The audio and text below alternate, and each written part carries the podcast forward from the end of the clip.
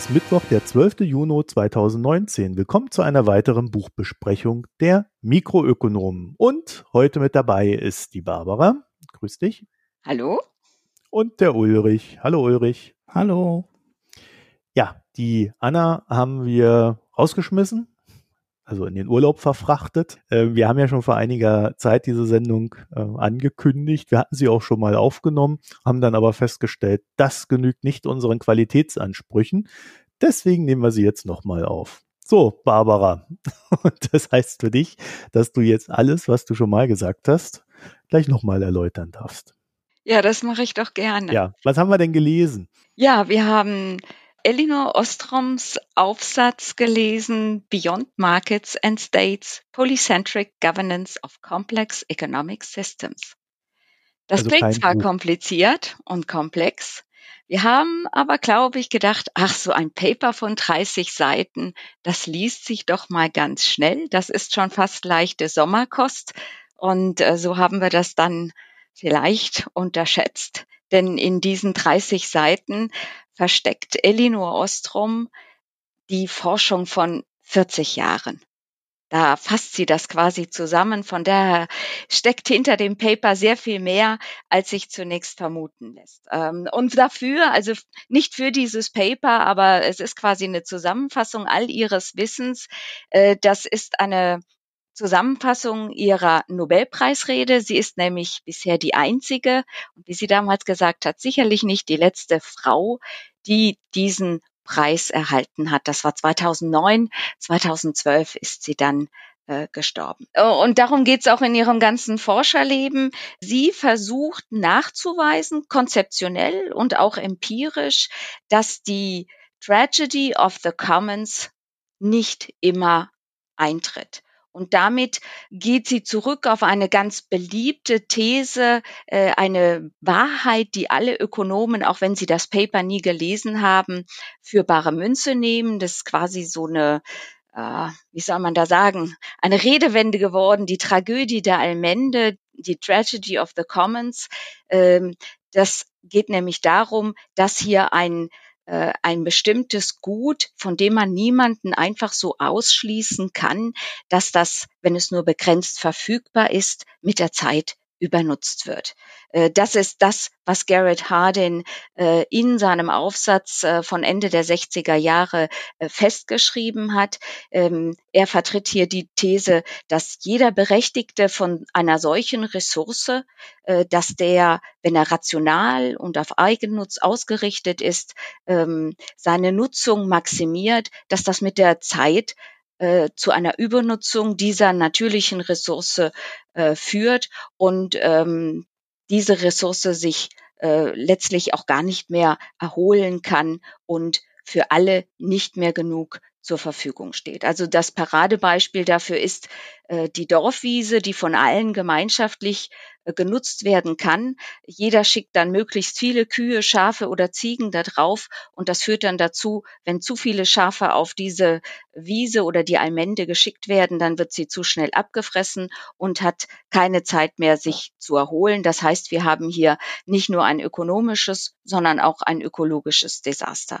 Und für Hardin und die meisten Mainstream-Ökonomen gab es da immer nur einen Ausweg aus der Not, nämlich die Privatisierung, die, äh, die dafür sorgt, dass ein Eigentümer, der logischerweise am langfristigen Erhalt seiner Ressource interessiert ist, dass der hier über den Preis die Nutzung äh, regelt und dann dafür sorgt, dass sie sich immer wieder auch erneuern kann. Und natürlich gibt es auch noch eine zweite Lösung. Deshalb kamen wir teilweise auch auf dieses Paper mal als Lektüre. Äh, man kann äh, diese Ressource auch äh, kollektivieren, also verstaatlichen und äh, das ist ja eine Debatte, die wir vielleicht nicht ähm, in Bezug auf die Dorfwiese gerade führen, sondern in Bezug auf Mobilitätslösungen oder aber auch auf die Wohnungspolitik. Darum und äh, Ostrom hat sich nie mit dieser These abgefunden und hat äh, dann jahrelang geforscht, hat viele Fallstudien gemacht, hat ein Framework zur Analyse entwickelt, das sie auch in diesem Paper vorstellt. Ähm, und von all ihren Erfahrungen leitet sie dann äh, Designprinzipien ab oder auch, wie sie selber sagt, äh, Best Practices, ähm, denn sie will eigentlich nie normativ sein, sie will immer nur beschreiben, dass, um zu zeigen, dass es sehr wohl Möglichkeiten gibt, diese selbstverwalteten Ressourcen langfristig auch zu erhalten. Und die meisten Fallstudien gehen zunächst mal auf die Wasserversorgung ein. Da da guckt sie sich Wasserversorgungen in Kalifornien an, in Nepal, aber auch hier im, im Wallis. Aber sie schaut sich auch ähm, sehr hybride Organisationen an, wie die Polizei, die das öffentliche Gut äh, Sicherheit anbietet, das aber dann, wenn die Polizei nicht gut funktioniert, äh, eben auch ähm, äh, knapp werden kann und nicht gewährleistet werden kann. Also das, das ist das Paper. Darum geht es, äh, wie das dann funktionieren kann. Ich glaube, sie hat da gute Anregungen geliefert, die man auch heute noch übertragen kann. Und man sollte vielleicht viel häufiger mal den Mut haben zu sagen, hey, warum muss das einer alleine machen? privat oder warum muss der Staat das machen? Warum können wir nicht als Gemeinschaft uns auch zusammentun äh, und sagen, das ist jetzt unsere Ressource und die verwalten wir gemeinsam? Meint ihr nicht auch, dass das funktionieren könnte? Ja, ich würde mal den Ulrich eine Sache fragen wollen äh, bei der ganz, bei, bei dem, was du jetzt gesagt hast, ist mir nämlich aufgefallen, Ulrich, das ist ja schon ein sehr spannender Gedanke, dass ein Einzelner äh, mit so einem Acker besser umgeht als eine Allgemeinheit, weil unsere Gesellschaft ja als Allgemeinheit durchaus organisiert ist, auch wenn sie dem Individuum eine Freiheit gibt. Ja. Also eigentlich ist das ein sehr widersprüchlicher ökonomischer Gedanke, ne? Ja gut, das ist der klassische, der klassische Ökonomiegedanke, ne? dass sich der Einzelne um sein Eigentum besser kümmert als eine Gemeinschaft. Man wirft halt keinen Müll in seinen eigenen Garten, man wirft aber vielleicht schon mal Müll in auf einen öffentlichen Fußballplatz und so. Also das ist ja das, wo ähm, die normale, in Anführungszeichen, Ökonomie von ausgeht, äh, was Ostrom aber nie ähm, akzeptiert hat, sondern er hat immer gesagt, äh, man kann auch gemeinschaftliches Gut zusammen gut verwalten und das kann alles funktionieren. Würde da kurz einhaken wollen, Ulrich, weil diese, äh, ich finde diesen Fußballplatz ein sehr gutes Beispiel dafür, was falsch an dem Gedanken ist. Also wenn wir drei zusammen einen Acker ja, bearbeiten, dann setzen wir uns zusammen und einigen uns, wie der genutzt wird. Bei dem Fußballplatz, da ist ein Verein, der kümmert sich vielleicht noch um den Platz. Äh, meistens gehört er der Stadt. Dann gibt es da irgendwelche Leute, die machen irgendwelches Zeugs und ich gehe da nur einmal in der Woche oder alle zwei Wochen dahin, jubel, brüll und schmeiß meinen Dreck weg.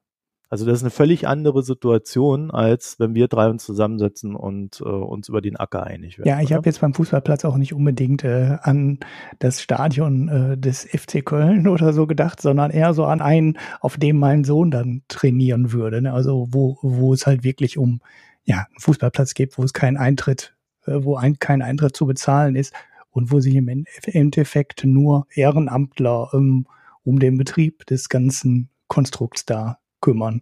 Ähm, das ist, äh, das macht natürlich schon einen Unterschied, ob ich dann da 20 Euro Eintritt bezahle oder ob das kostenlos ist. Also von daher war das äh, Beispiel vielleicht nicht, nicht so wirklich gut. Hätte ich vielleicht sagen sollen, man wirft vielleicht schon mal eher seinen Müll auf die Straße. Ne? Den aus dem Fenster aschenden und äh, nachher die Kippe auf die Straßen, Auto, äh, Straße werfenden Autofahrer kennt ja auch jeder. Ja, hm? aber Ulrich, hättest du halt mir mal den Punkt gegeben, die Straße ist doch auch alt. Ja, aber ich sage, das, das wäre vielleicht dann das bessere Beispiel gewesen. Und dann werfen die Leute halt ihre Kippe da drauf, das machen sie in ihrem Wohnzimmer aber nicht. Ja, da ist aber auch keiner, der es wegräumt. ja, das stimmt natürlich. Aber ähm, eigentlich ist eine Straße ja auch noch keine richtige, ähm, keine richtige Allmende, weil das ist ja dann ja so ein staatlich organisiertes, abstraktes Konstrukt.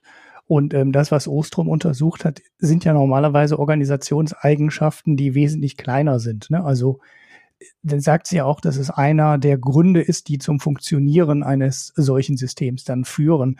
Das muss halt noch übersichtlich sein. Ähm, die Leute müssen sich kennen.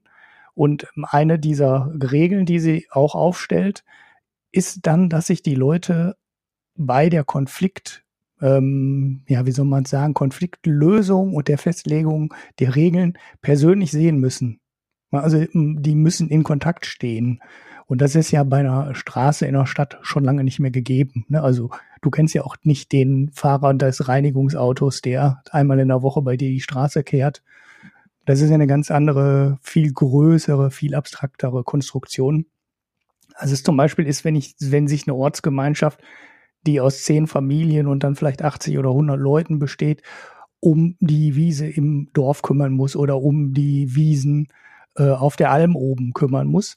Das ist ja eine ganz andere Nummer. Und ja, ich glaube, das ist auch einer der entscheidenden Sachen, die dafür sorgt, äh, ob so eine Allmende funktionieren kann oder nicht funktionieren kann.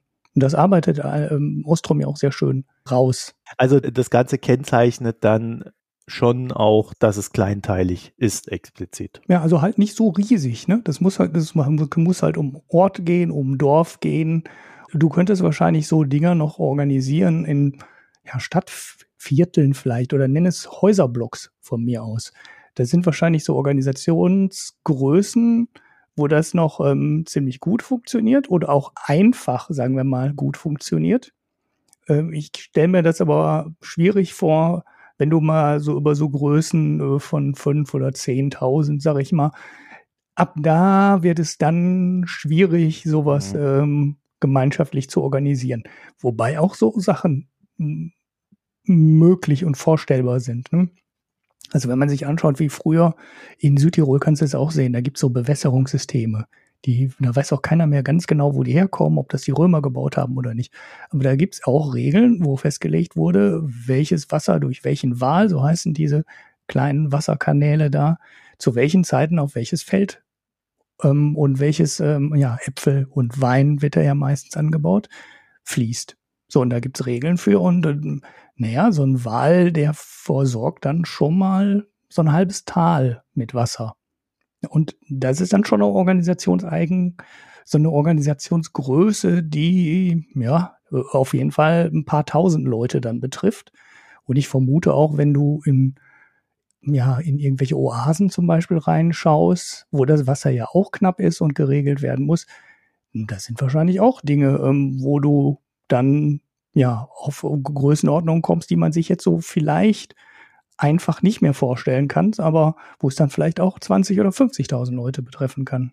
Ich habe das jetzt gefragt, weil wir ja auch so ein bisschen diese Debatte hatten mit BMW Vergemeinschaften mhm.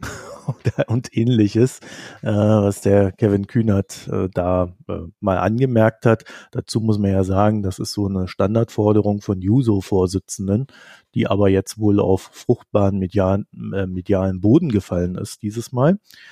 Ähm, Barbara, also ich glaube, bis, bis nach BMW kommen wir nicht, aber wo siehst du denn da noch so Anwendungsfelder von dem Ganzen? Also es gibt äh, mehrere Bereiche. Einmal gibt es äh, einen Forschungsbereich, äh, der sich die Urban Commons nennt äh, und die versuchen äh, aus der Stadt eine Allmende zu machen. Wir hatten ja eben schon die Zigarettenkippen auf dem Straßenpflaster. Ähm, das, das ist, das sind ja gemeinsame Ressourcen, die wir nutzen, das sind zwar jetzt nicht mehr wie bei Ostrom die natürlichen Ressourcen, aber das sind beispielsweise die öffentlichen Plätze, äh, die Kinderspielplätze, äh, die, die Fußgängerwege, auch die werden, die, da kann man ja niemanden von abhalten. Also welche ähm, Regeln und Normen kann es da geben, um aus der Stadt auch eine Allmende zu machen und äh, die Leute, die sich damit forschungsseitig beschäftigen, sagen auch, ja, äh, wir müssen da ein bisschen weitergehen als Ostrom, äh, die bei diesen engen, eher kleinen Gemeinschaften blieb. Äh, wir haben es hier in der Stadt mit Anonymisierung zu tun, mit einer gewissen Größe. Das kann man auch nicht ändern. Ich meine, sonst hat man keine Stadt mehr. Und da muss man vielleicht andere Beteiligungsformen und Rechtsformen auch finden dafür. Zum Beispiel eine Genossenschaft, die aber dann auch ein professionelles Management hat, also eine Wohngenossenschaft Wissenschaft beispielsweise, äh, auch die, äh, die Technologie kann hier eine ganz andere Rolle spielen, um das Ganze äh, doch etwas auch skalieren zu lassen. Also die mhm. Stadt ist ein Beispiel. Man kann aber auch ähm, aufs Land gehen, um zu sehen, wie kann man hier bestimmte Versorgungen sicherstellen. Also die ländlichen Bereiche, äh, gerade in Deutschland, die bluten ja so ein bisschen aus. Äh, da werden äh, Verwaltungseinheiten zentralisiert, Krankenhäuser werden zentralisiert, ähm, Hausarztpraxen werden ähm, also werden rar und äh, da kann man über eine diese Allmende der Versorgungsgedanke der Allmende so realisieren, dass man beispielsweise äh, gemeinschaftliche Fahrten zum Arzt organisiert, äh, dass sich auch die Ärzte zusammentun in solchen genossenschaftlichen äh, Praxiseinheiten und ähnliches. Oder wenn man aus Kostengründen das Schwimmbad zugemacht kriegt, weil es ein zu großes Loch in die schwarze Null reißt, äh, dass man dann sich als Bevölkerung auch zusammentun kann, um hier das Schwimmbad quasi zu übernehmen. Ist ja jetzt nicht so oft in Deutschland, ne, dass das äh, in der Form explizit angewendet wird. Ich glaube, es gibt sehr viel ehrenamtliches Engagement, was, glaube ich, einen anderen Grundgedanken hat, würde ich sagen. Aber es gibt so, so selbstorganisierende Strukturen, äh, so wie Ostrom sich da so vorstellt, ist jetzt nicht, ist jetzt nicht so verbreitet. Also ich habe auch ein bisschen das Gefühl, da müsste dann der Staat etwas mehr dafür tun, dass das ermöglicht wird. In der Landwirtschaft gibt es ja durchaus so genossenschaftliche Ansätze. Ähm, man muss ja auch sehen, wir haben, wir haben ja heute relativ viele auch so Zwischenlösungen, ne? so, so komische Finanzierungslösungen, die auch irgendwie so ähnliche Modelle im Endeffekt umsetzen wie die Allmende. Ja, also wo du deine Kuh ähm, schon vor dem Kauf oder, oder bevor sie geboren wird, kannst du quasi schon deine halbe Kuh kaufen und dann wird sie halt großgezogen und am Ende kriegt es dann halt die geschlachteten Teile aus der Kuh. Ähm, es gibt es bei der Landwirtschaft, wo Flächen bewirtet werden oder bewirtschaftet werden und du die Ernte vorher bekommst und einfach nur einen fixen Preis dafür bezahlst. Und der Bauer ähm, bepflanzt das dann halt und du kriegst vorher schon deine Ernte. Das sind ja alles auch so Modelle, die in die Richtung einer Allmende gehen. Natürlich wieder anders organisiert. Ähm, da ist, weiß ich nicht, ob sich Ostrom damit noch beschäftigt hat mit so Modellen. Auch wenn du so Crowdfunding-Geschichten anschaust und so, da gehen ja schon manche Sachen aus dem klassischen Kapitalismus raus in so eine Ecke. Wir finanzieren und ähm, kümmern uns gemeinschaftlich um ähm, bestimmte Sachen, wie das Getreide, wie der Salat, der angebaut wird, wie die Kuh, die aufgezogen wird und am Ende geschlachtet wird. Da gibt's ja schon ein paar Sachen, aber Weißt du, was ich gerade ganz interessant fand, das, das, was du alles jetzt als Beispiel gebracht hast, ist, ist vielleicht ein ganz guter Hinweis darauf, dass einiges adaptiert worden ist vom Kapitalismus, aber dann doch wieder irgendwie in so eine kapitalistische Art und Weise umgesetzt wurde. Ne?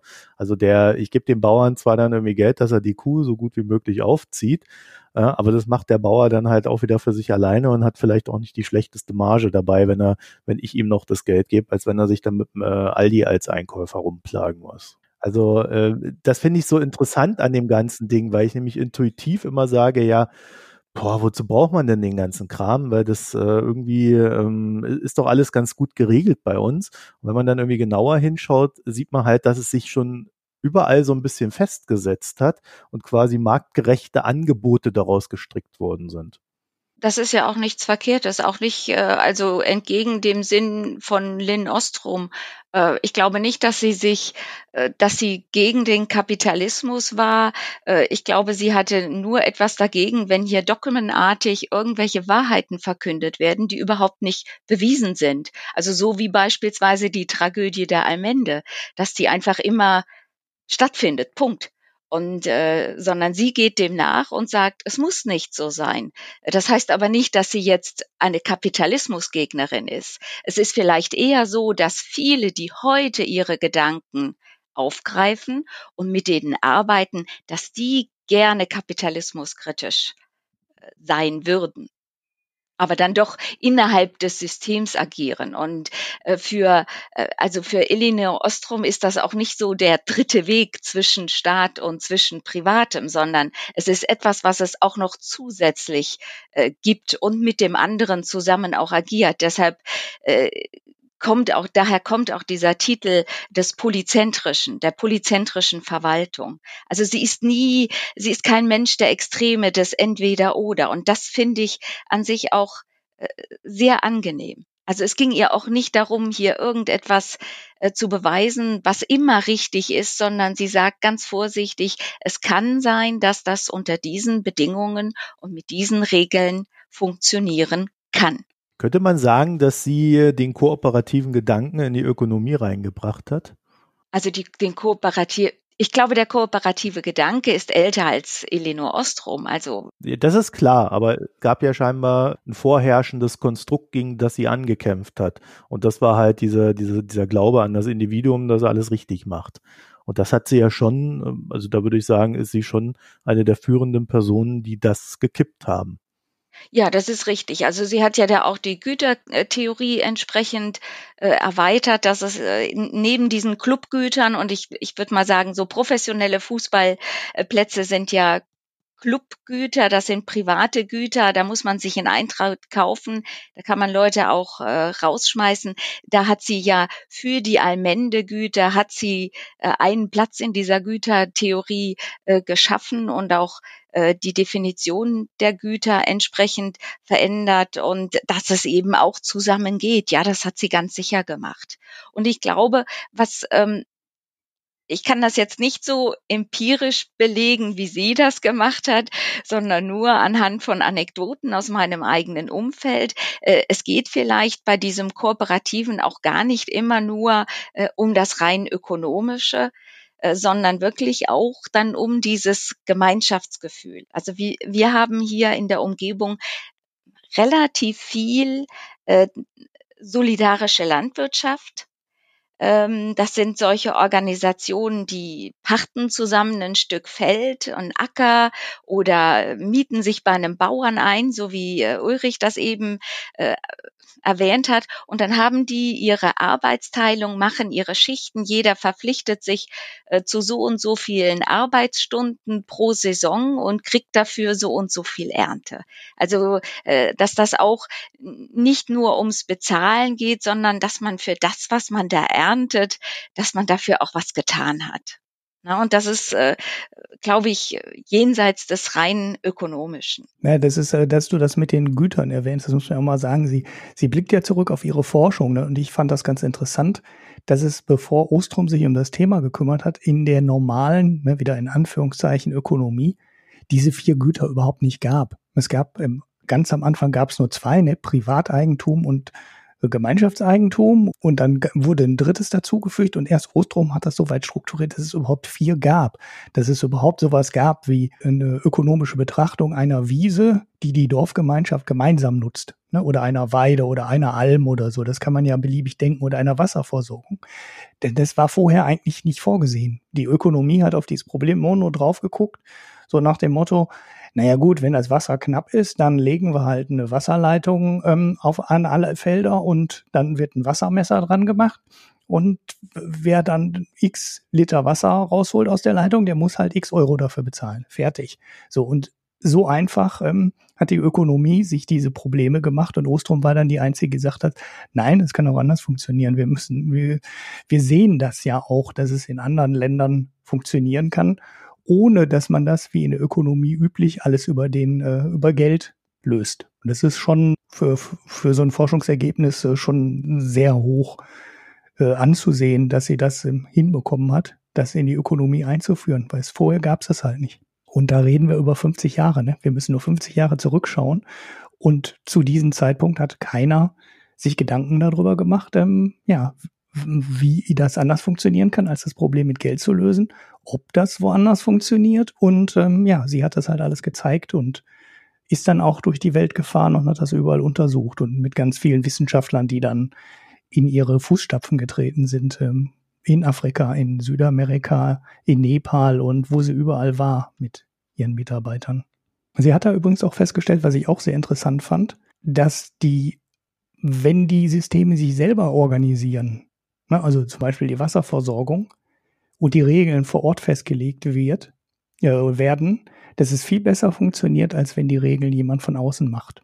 Das heißt, du musst wirklich, wenn du das so organisieren willst, das vor Ort äh, quasi als in sich geschlossenes äh, System organisieren. Ne, das heißt, die Dorfgemeinschaft muss fest, festlegen, wer darf, wer bekommt Wasser, wer bekommt kein Wasser, wer bekommt wie viel Wasser, nach welchen Regeln ähm, wird das Wasser vergeben und die Bestrafung muss dann eben auch festgelegt sein, wenn jemand gegen die Regeln verstößt.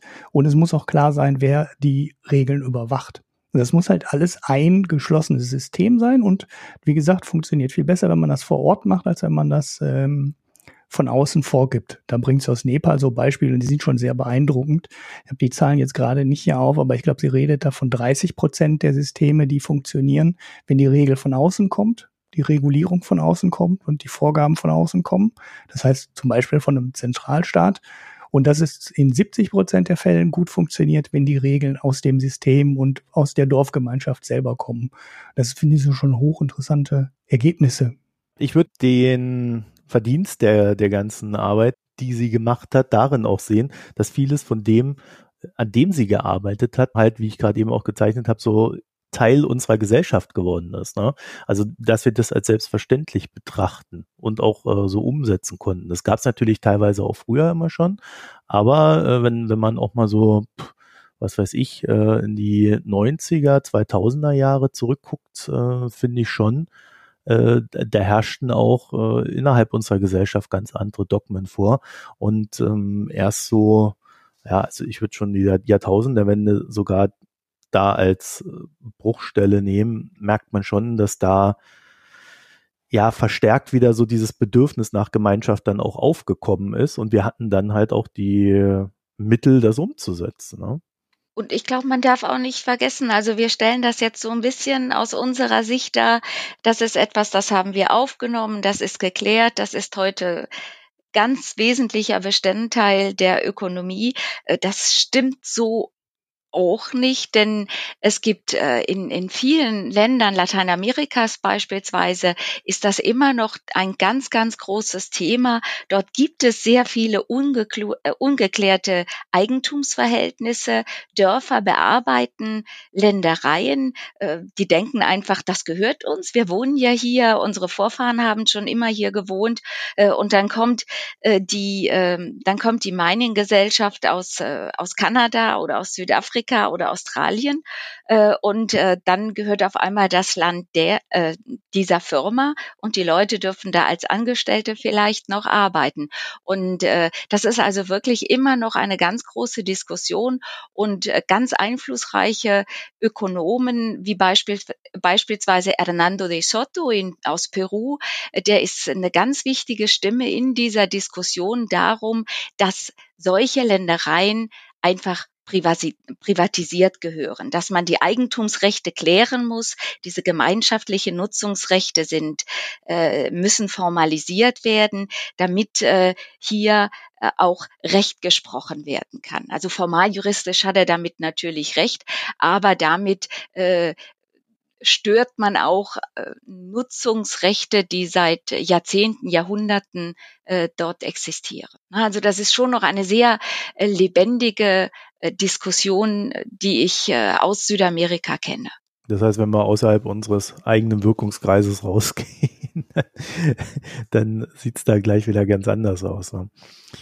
Afrika würde mir da auch noch einfallen, wäre sicherlich auch äh, ein Bereich, in dem es vereinzelt, also es gibt ja, Afrika ist ja sehr divers, aber äh, da gibt es sicherlich auch noch das ein oder andere Land, das gedankliche Hilfe vielleicht da äh, sich leihen könnte. Das Problem bei dem Ganzen ist nur, wenn du dann äh, so in diesen Bereich diktatorische Regime reinkommst, da gibt es natürlich wenig zu verhandeln mit der Zivilgesellschaft, weil denen jegliche Form von Zivilgesellschaft ohnehin sehr suspekt ist. Ne? Also da stößt dann auch das, äh, der Gedanke an sich schon an sehr starke Grenzen. Ja, gut, wenn du eine Gesellschaft hast, wo die Eigentumsrechte aus welchen Gründen auch immer nicht äh, oder im Zweifelsfalle, wer der Diktator gerade ähm, das Land lieber selber haben möchte, nicht berücksichtigt werden, dann hast du eh verloren. Dann ist aber auch egal, ob du Allmende machst oder das gemeinschaftlich verwaltest oder ob das Eigen, ähm, Privateigentum ist. Du hast dann vielleicht, wenn es jetzt ganz offiziell Privateigentum wäre, eine bessere Möglichkeit dagegen zu klagen. Aber ich meine, wenn du in einer Diktatur bist, dann ist Eigentum halt nichts wert und dann ist es auch relativ wurscht, ob es Privateigentum ist oder gemeinschaftliches Eigentum. Das sind dann halt Bedingungen, da funktioniert halt nichts. Außer du bist Diktator dann funktioniert's. ja, ob man das dann funktionieren kann, das funktioniert dann aber halt auch nur für ihn und ja. äh, seine Clique. Genau. Habt ihr da noch Dinge, die ihr jetzt in den Topf werfen wollt? Weil sonst würde ich zur Frage aller Fragen kommen. Dann komm doch zu dieser Frage. Die Frage aller Fragen ist natürlich wie jedes Mal, soll man das Ganze lesen? Ja oder nein? Ulrich, was meinst du? Ja, ich sag ja, also sogar ziemlich eindeutig. Also es ist jetzt nicht so, es ist, Barbara hat geschrieben, dass es äh, nicht so leicht zu lesen wäre, aber ich finde, dass, also man, man schaut halt auf 40, 50 Jahre äh, fruchtbare Forschung zurück, ähm, die sie dann gut aufbereitet von A bis Z, ne, von ihren Anfängen in der Organisationstheorie, da hat sie untersucht, ob man eine Polizei lieber dezentral oder zentral organisieren soll, bis zu den ganzen Untersuchungen, die wir jetzt gerade erwähnt haben. Ähm, das ist sehr konkret, wenn man sich die Regeln anschaut, die sie definiert, wie man eine Allmende funktional und organisatorisch aufbauen muss, damit sie funktioniert oder nicht. Da kann man, wenn man sich äh, für das Thema interessiert, auf jeden Fall jede Menge rausziehen. Also lesen. Barbara? Ja, dem würde ich mich anschließen. Ich meine, ich habe es ja vorgeschlagen. Obwohl es schwer, also ich, ich finde es schon, es ist halt so dieser typische äh, Ökonomen-Jargon, diese starren Passivkonstruktionen. Ähm, Wer es vielleicht ein wenig lebendiger haben möchte, der kann sich ihre Rede äh, von der Nobelpreisverleihung anschauen. Die Frau hat wirklich sehr viel Humor, die hat ganz viel Herz ähm, aber dann vielleicht nachher doch noch das Paper lesen, weil man dort alles auf 30 Seiten komprimiert hat. Ja, oder, oder 40. Ich will, will mich jetzt da auch nicht mehr festlegen, ehrlich gesagt. Habt sich mehr Wir haben ja auch noch das lange Buch, ne? Also ich meine, Barbara, das habe ich jetzt nicht gelesen, aber das ist doch, also das habe ich nur angefangen zu lesen, aber das sieht doch auch sehr gut lesbar aus auch, und auch auf Deutsch, ne? Dieses wie ja, Kastanien, richtig. die vom Himmel fallen. Also das ist, ähm, das ist ein sehr schönes Buch, zum Einstieg auch geeignet. Das ist auch nicht wirklich ein Buch, von ihr, sondern da hat die Silke Helfrich, äh, das ist wohl diejenige, die den Commons-Gedanken im deutschsprachigen Raum äh, vor allem sehr stark vertritt, die hat ihre Hauptwerke auf 130 Seiten zusammengefasst. Also so lang ist das Buch dann auch nicht. Und das ist äh, in einer sehr einfachen, sehr leicht verständlichen Sprache erklärt. Und äh, das, das lässt sich so richtig weglesen. Ja, also äh, Silke Helfrich, glaube ich, heißt es, was mehr wird, wenn wir teilen vom gesellschaftlichen Wert Genau. der Gemeingüter. Richtig. Ähm, und äh, das äh, kann man sich auch äh, äh, runterladen, wie es sich für einen Commons-Autorin auch gehört. Man kann sich das Buch aber auch kaufen, wenn man etwas für die Bewegung tun will. Oder für Silke Helfrich. Oder Silke Helfrich. Ich weiß ja nicht, was sie mit dem Geld macht, was sie kriegt. Da will ich nichts Ja, sie wird auch versprechen. leben müssen. Ja, ja, ich will bloß nichts versprechen. Nicht, dass, nicht, dass äh, jemand denkt, das geht dann an irgendwelche Projekte weiter oder so. Das weiß ich nicht. Ach so, ja. Also, ähm, ja, ich glaube, es ist ja sehr kurz, das Ganze, und deswegen kann man das lesen, auch wenn man die Sprache vielleicht nicht mag. Ich glaube, man sollte es vor allen Dingen dann lesen, wenn man sich so generell gedanklich gerne damit auseinandersetzt, äh, wie man so eine Gesellschaft gestalten kann und sollte. Weil jetzt nicht unbedingt, weil da eine Lösung liegt oder weil man da äh, die große Erkenntnis gewinnt, weil wie gesagt, vieles von dem haben wir ja schon adaptiert und das ist so Teil unseres Alltags geworden, also zu einer gewissen Selbstverständlichkeit. Aber ähm, es gibt halt immer wieder so, so gute Stichworte, äh, Ansätze und auch Sachen, die man dann so ein Ticken besser versteht, wenn man das gelesen hat. Und deswegen würde ich es empfehlen. So als literarisches Werk ist das natürlich äh, äh, nicht zu betrachten. ich glaube, das hast du ja auch schon ganz gut gesagt, Barbara, ne? Genau. Und ich glaube, zehn Seiten sind auch Literaturhinweise von diesem Paper. Ach so, ja, stimmt, das war auch recht ausführlich, ja. Also wer dann äh, noch mehr lesen möchte, der findet da auf alle Fälle viele gute Quellen.